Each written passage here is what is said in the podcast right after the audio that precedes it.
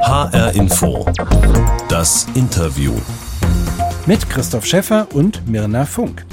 1700 Jahre jüdisches Leben in Deutschland. Das ist ein Jubiläum, das in diesem Jahr gefeiert werden soll. Was sich nach grauer Vorzeit und viel Geschichte anhört, hat aber vor allem mit jüdischem Leben in Deutschland heute zu tun. Mit der Vielfalt und Lebendigkeit des jüdischen Lebens. Das meint zumindest Mirna Funk. Die Schriftstellerin und Journalistin macht mit beim Jubiläumsprogramm als Podcasterin. 1981 in Ostberlin geboren, pendelt Mirna Funk zwischen Berlin und Tel Aviv. Und sie schreibt Romane über junge jüdische Frauen aus Berlin, die auf der Suche nach sich selbst in Tel Aviv landen. Zwischen Du und Ich, so heißt der aktuelle Roman von Mirna Funk. Darüber habe ich mit ihr für HR Info das Interview gesprochen. Mirna Funk, wann waren Sie das letzte Mal in Tel Aviv? Vor viel zu langer Zeit wegen der Corona-Pandemie. Wie lange ist das es her? Jetzt schon anderthalb Jahre her. Dabei pendeln Sie eigentlich zwischen Berlin Dabei und Tel pendel Aviv. ich eigentlich. Was fehlt Ihnen da jetzt am meisten? Alles. Kann man gar nicht Nein, so wirklich, sagen. mir, mir fehlt ganz viel. Mir fehlt äh, die Wärme, die Sonne, der Sand, das Meer, äh, meine Familie, äh, Freunde, äh, abends ins Port Said essen gehen. Ähm, oh mein Gott, äh, es gibt eine Menge. Ich habe allerdings Flüge gebucht. Für, also ich habe das, also ich buche seit anderthalb Jahren Flüge und dann immer wieder. Ich bin ja so eine äh, Optimistin, die werden dann immer wieder gecancelt und jetzt der nächste Flug geht in vier Wochen, am 28. April. Und ich hoffe, dass dieser nicht gecancelt wird und ich hoffe, dass ich dort einsteigen kann und dann auch ähm, rauskomme, ohne in ein Quarantänehotel gehen zu müssen und mir dann auch sofort die Impfung holen darf. Das wäre natürlich super. Ähm, ich habe mal so ein paar andere Punkte noch aufgeschrieben und würde gerne mit Ihnen mal so einen Check machen, den persönlichen Städtevergleich zwischen Tel Aviv Okay. und Berlin und Sie immer mal fragen, was ist für Sie in der einen oder anderen Stadt besser, okay? Lecker essen gehen. Tel Aviv oder Berlin? Tel Aviv. Nette Leute kennenlernen. Oh, es ist Tel Aviv. Aber das liegt nicht daran, also Berlin, ich liebe Berlin. Berlin ist cool, ist meine Heimat und so. Ich bin ja aufgewachsen, aber äh, man kann natürlich in Israel viel einfache Menschen kennenlernen. Okay, also mache ich den Strich auch bei Tel Aviv, ja? Ja. Neue Bars entdecken. Nicht so lange überlegen. Naja. Oh Gott, Ganz Entschuldigung, spontan. Entschuldigung, ich ist ganz spontan. Berlin. Berlin, endlich mal ein Strich für Berlin. Tolle Klamotten kaufen. Berlin. Das Leben genießen. Tel Aviv. Mich auf der Straße sicher fühlen. Ah, das ist interessant. Tel Aviv. Echt? Obwohl da doch immer mal wieder Raketen hinfliegen. Zuletzt im Gaza-Krieg, eine Zeit, in der sie da auch waren. Ne? Ja, aber das ist jetzt, das ist jetzt schon wieder sieben Jahre her. Man äh, vergisst das. Das ist wie bei einer Geburt. Da vergisst man auch Mhm. die Wehen. Okay, also Strich für Tel Aviv, sicher fühlen, mich verstanden fühlen. Tel Aviv. Das sieht schlecht aus für Berlin. Ah, ich weiß. ich selbst sein, Berlin. Berlin. Mich zu Hause fühlen. Berlin.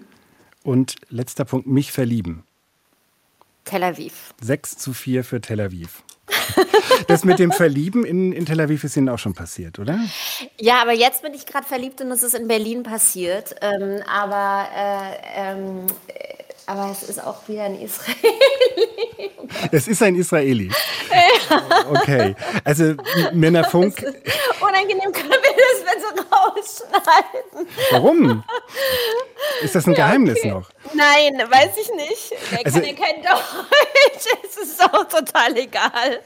Jetzt ist auch total Es ist ja insofern nicht ganz unwichtig, äh, Mirna Funk, weil Sie als Schriftstellerin in Ihren Büchern jetzt schon zum zweiten Mal einen Roman geschrieben haben, wo sich eine jüdische Berlinerin in Tel Aviv in einen israelischen Mann verliebt. Also etwas, was Ihnen jetzt nicht ganz so, aber gerade fast schon wieder so passiert ist. Ähm, naja, also ob Lola sich in Schlomo verliebt. Also Das war der erste ersten Roman. Mhm. Das war der erste Roman. Da wäre ich, glaube ich, mir nicht so sicher. Äh, das äh, bin, da bin ich mir nicht. Und die treffen sich, die begegnen sich in Berlin und nicht in Tel Aviv. Oh, scheiße. Entschuldigung, Mal. da habe ich nicht genau aufgepasst. Ist Aber wenn wir mal schlimm. die, die Nike nehmen aus ihrem aktuellen Roman, Du Mhm. und ich, da kann man schon sagen, dass die sich ziemlich heftig verliebt in Noam. Und äh, dann gibt's aber noch eine Reihe andere biografische Parallelen mit Ihnen, also der Hintergrund, Familienhintergrund aus der DDR, Sie sind in Ostberlin geboren 1981, äh, die Identität irgendwie jüdisch, wenn auch nicht unbedingt im religiösen Sinn. Wo ist denn diese Nike ganz anders als Sie?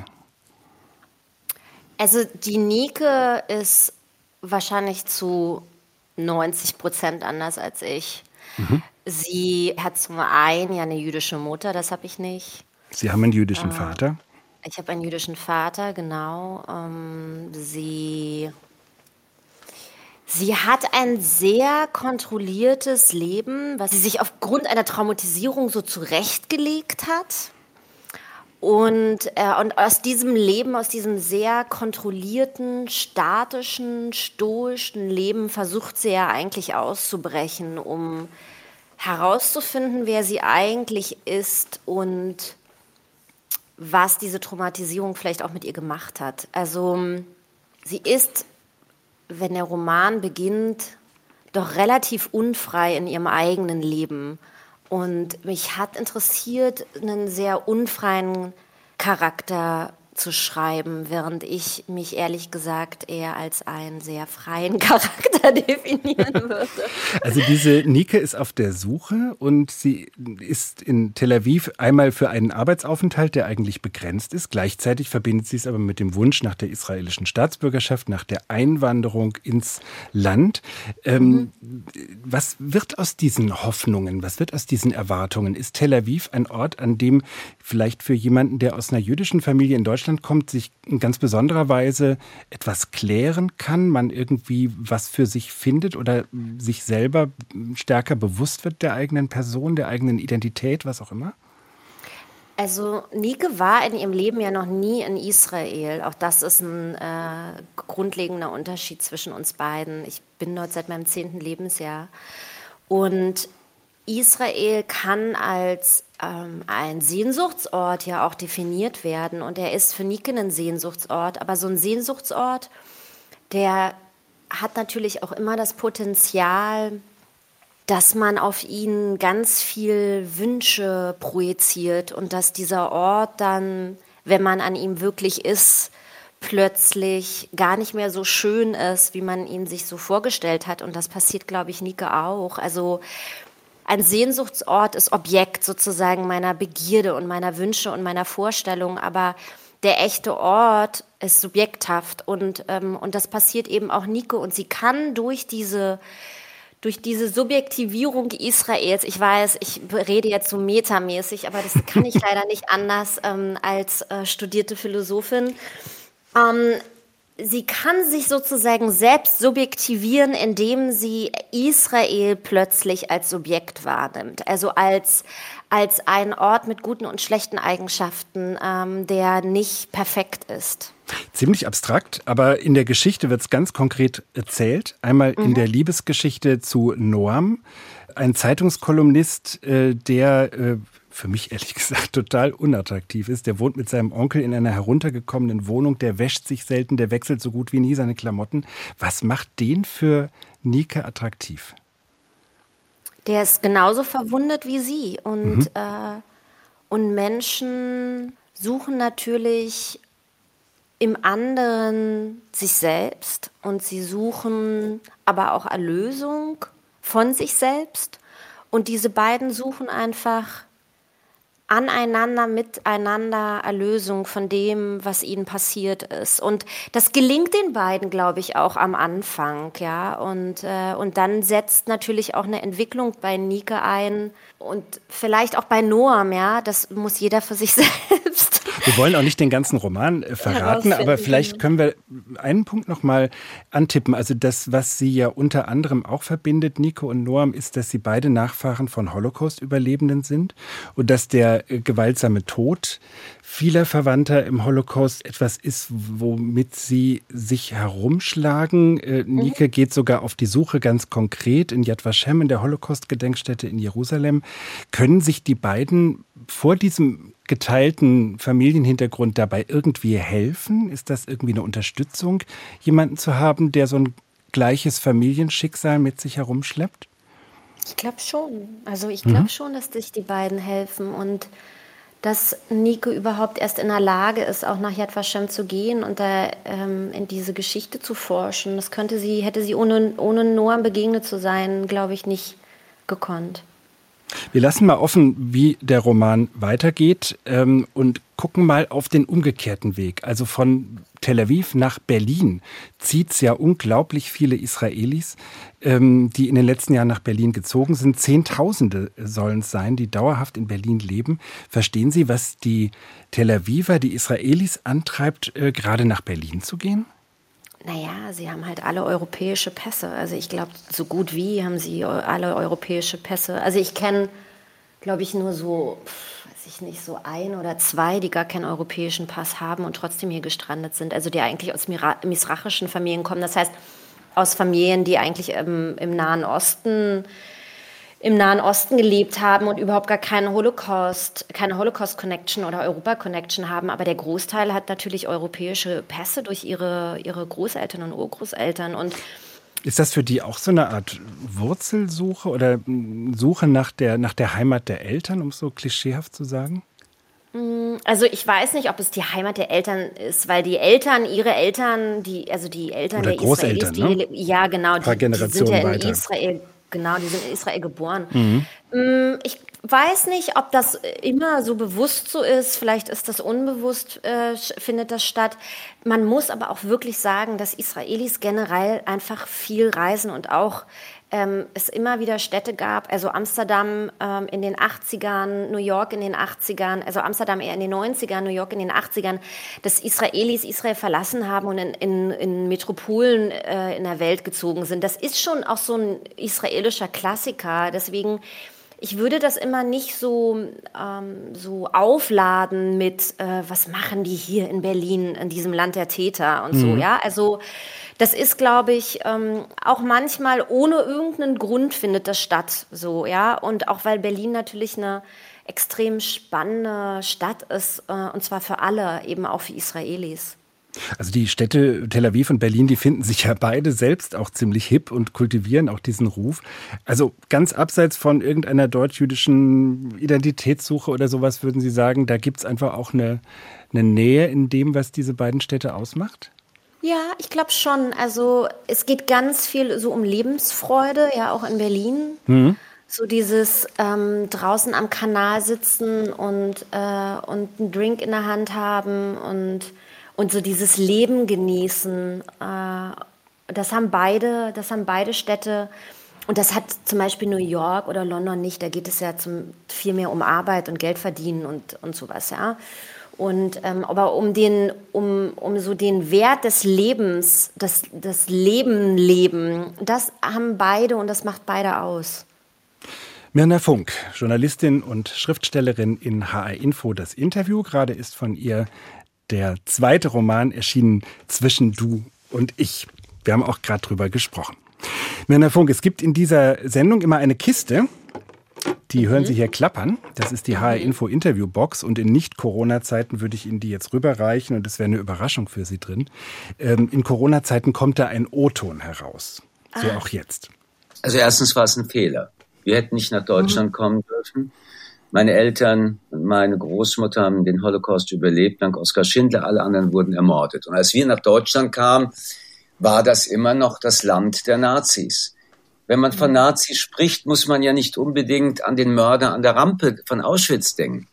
Viele, nicht alle, aber doch die meisten sind Hitler hinterhergelaufen und die alle waren da und sie waren nicht nur da, sondern die Nazis aus äh, dem Dritten Reich waren jetzt die Nazis in der demokratischen Bundesrepublik Deutschland.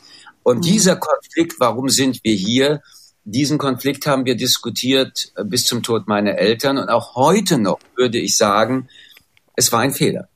Mirna Funk, Sie haben erkannt, wer da gesprochen hat? Ja, na, selbstverständlich.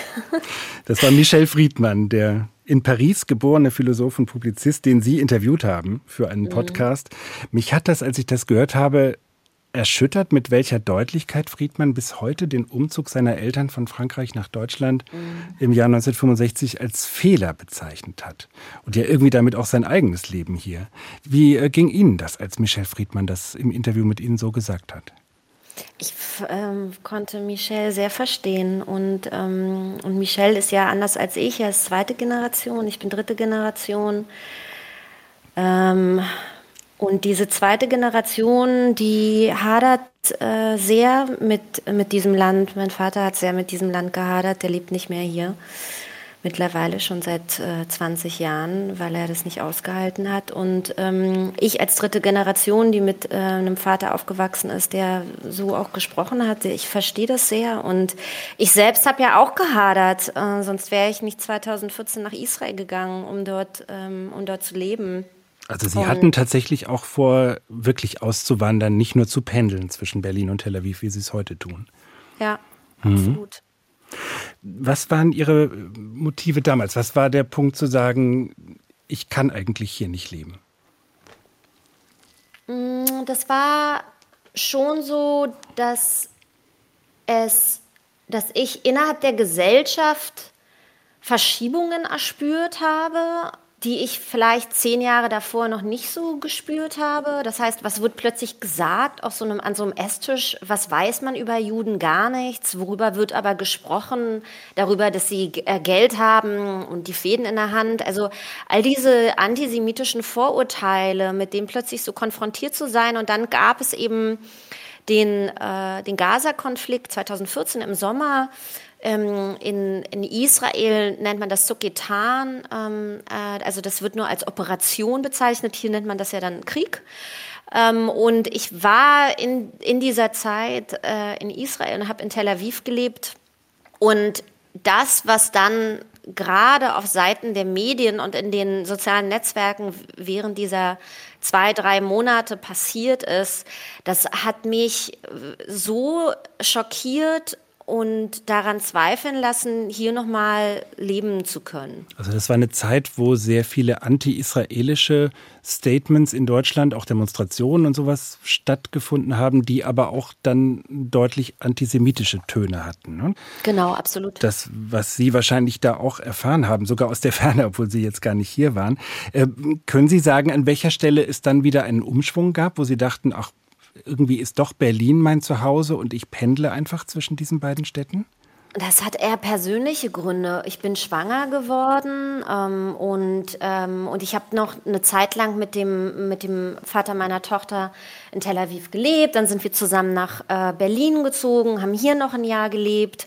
Und, ähm, und ich hatte der Roman, also Winternähe erschienen. Ich musste hier sein. Ich konnte nicht sozusagen, ich konnte nicht der, also der Roman erschien und ich konnte nicht in dieser Zeit in Tel Aviv sein. Das heißt, ich habe wieder mehr hier gelebt, dann ist das Kind geboren und so. Also es war sozusagen, das hatte eher so persönliche Gründe und mm, und dann war ich plötzlich schon wieder anderthalb Jahre in Berlin und dachte, hm, okay, dann flieg jetzt hin und her, weil sich natürlich durch die Romaneveröffentlichung mein, meine, mein ganzes Arbeitsleben verändert hat und, und meine, meine Karriere ist nun mal in Deutschland und nicht in Israel. Und, und lässt äh, sich auch nicht so leicht verpflanzen irgendwie, ne? Und sie lässt sich nicht so leicht verpflanzen. Also jetzt über Corona natürlich schon, weil jetzt müsste ich, sonst hätte ich jetzt ins Studio zu Ihnen gemusst. Und Sie hätten gesagt, nein, nein, wir können das online auf gar keinen Fall machen. Da buchen wir Ihnen lieber einen Flug, Frau Funk. Nee, das hätten wir nicht gemacht. Gesagt, Aber das Studio Tel Aviv, da hätte ich Sie dann sozusagen ah, das stimmt, auch das einbuchen können. Aber es stimmt, klar, wir sind natürlich dadurch jetzt so ein bisschen vom Ort entfernt durch diese mm. Corona-Zeit, lernen diese ganzen digitalen äh, Tricks und ähm, ja, vielleicht ist es nicht mehr so wichtig, wo wir leben. Trotzdem, also bei Michel Friedmann hat das ja eine, eine, ganz schwere Radikalität, wie er vom Fehler seiner Eltern spricht und er wiederholt das dann nochmal. Wenn Sie mit Ihrer Tochter, die ist jetzt im Kindergartenalter, aber wenn Sie mhm. sozusagen das Gefühl haben, wo die aufwächst, haben Sie dann auch manchmal noch das Gefühl, das ist ein Fehler, was ich hier mache, in Deutschland zu sein? Mmh. Nee, also nicht so lange ich natürlich irgendwie mit ihr hin und her pendeln kann. Also der Plan war eigentlich auch vor der Pandemie, jetzt mit ihr im September wirklich die Aliyah zu machen, so dass sie in das letzte Kita-Jahr in einem Tel Aviver Kindergarten verbringt, um dann Hebräisch zu lernen. Also auch nochmal eine richtige Traumatisierung, dachte ich so, das wäre ganz gut für ihr künstlerisches ähm, ihren künstlerischen Weg später. Aliyah heißt und, Einwanderung nach Israel, ne? Genau. Mhm. Und dann wäre ich eigentlich mit ihr ein Jahr dort geblieben. Dann hätte sie irgendwann nach drei Monaten mich gehasst, aber endlich Hebräisch gesprochen.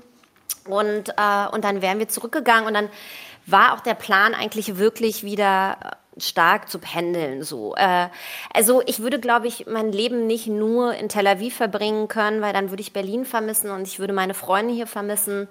Und was aber meine Tochter irgendwann mit ihrem Leben tut, das ist wirklich ihr überlassen. Und ich möchte ihr aber zumindest, und das sehe ich als meine Aufgabe als ihre Mutter, eine Möglichkeit geben, in Tel Aviv auch ein Leben zu haben und ein Standbein zu haben, sozusagen, einen zweiten Ort, einen zweiten Heimatort. Und, und damit fühle ich mich irgendwie dann auch okay, wenn ich das habe. Hi, Info das Interview mit der Schriftstellerin und Journalistin Mirna Funk. In diesem Jahr, 2021, wird ein merkwürdiges Jubiläum gefeiert in Deutschland, nämlich dass es seit 1700 Jahren nachweislich jüdisches Leben in Deutschland gibt. Das geht zurück auf ein Dokument aus der Stadt Köln aus dem Jahr 321, wo erstmals das Leben von Juden in dieser Stadt schriftlich dokumentiert wurde. Werner Funk, Sie machen da mit äh, bei diesem Jubiläumsjahr, nämlich mit dem Podcast, äh, über den wir schon gesprochen haben. Da interviewen Sie alle möglichen jüdischen Persönlichkeiten aus Deutschland. Ähm, ist das für Sie ein guter Anlass zu feiern, diese 1700 Jahre Juden in Deutschland? so ein bisschen weit weg irgendwie, ne? So klingt, mm, klingt nach ja. Prähistorie. Also ich glaube, ich weiß jetzt nicht, ob uns so zu feiern zumute ist oder so. Ich glaube, es geht eher darum, das nennt dass sich auch Festjahr, mal so das Festjahr, Festjahr 2021. Ja. Also ähm, das darf ja so genannt werden, aber trotzdem hat ja auch jeder Jude und jede Jüdin in Deutschland nochmal eine individuelle Position dazu. Auch ich darf das auch haben, ähm, auch okay. wenn ich sozusagen dort Moderatorin dieses Podcasts bin, neben zwei anderen auch noch. Aber äh, ich glaube, das aller, aller, aller, aller, aller Wichtigste daran ist, einfach auch mal aufzuzeigen, wie äh, verrückt es ist, dass Juden und Jüdinnen seit 1700 Jahren auf deutschem Boden leben und diese drei Fragen, die ich jetzt gleich nennen werde, niemand, vermutlich niemand in diesem Land beantworten kann, nämlich, was ist der höchste Feiertag im Judentum, an welchem Tag wird ein jüdischer Junge beschnitten und was ist eine Bat Mitzvah? Okay, und, soll ich es versuchen? Ähm, ja, los. Also Bat Mitzvah ist das weibliche Gegenstück zur Bar Mitzvah, also sagen wir mal, wenn ja. man jetzt aus dem christlichen Kontext kommt, sowas ähnliches wie Kommunion oder Konfirmation, eben mhm. Bat Mitzvah fürs Mädchen. Beschneidung, mhm. glaube ich, am achten Tag. Uhu. Und höchster Feiertag, pff, äh, also Pessach, was jetzt gerade ist, genau. glaube ich nicht, sondern ich würde. Aber ist schon sehr hoch Pessach. Also ich würde Yom Kippur tippen.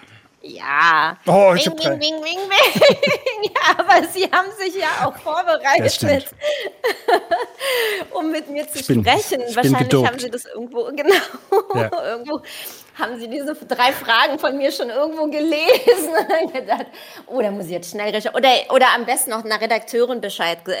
nee, sowas habe ich nicht. Ich bin mein eigener. Ah, okay.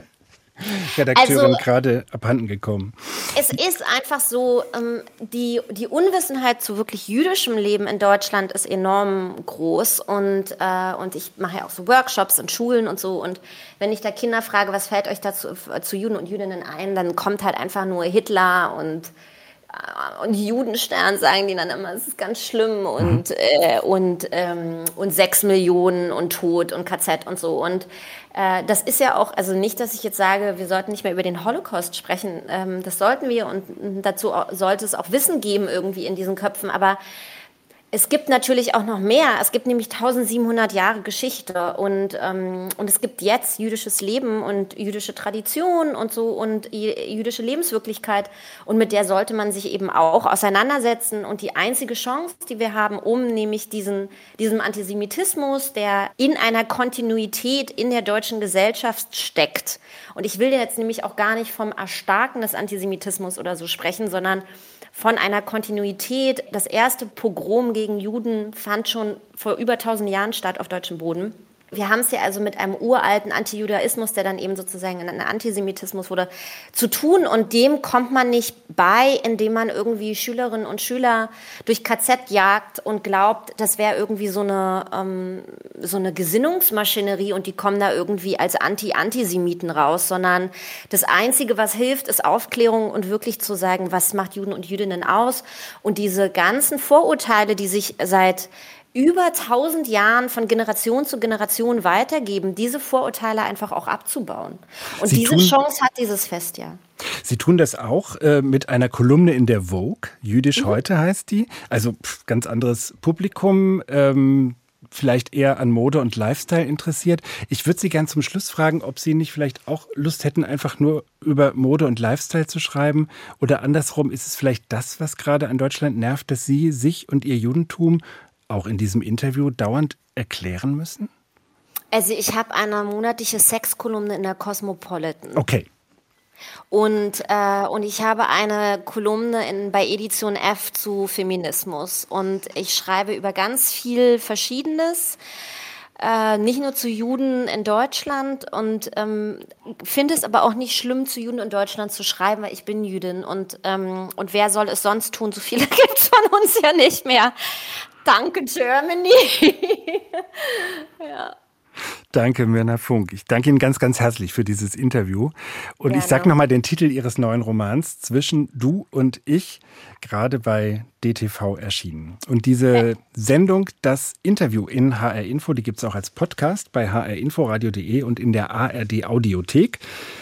Gerne auch zum Abonnieren. Und mein Name ist Christoph Schäffer.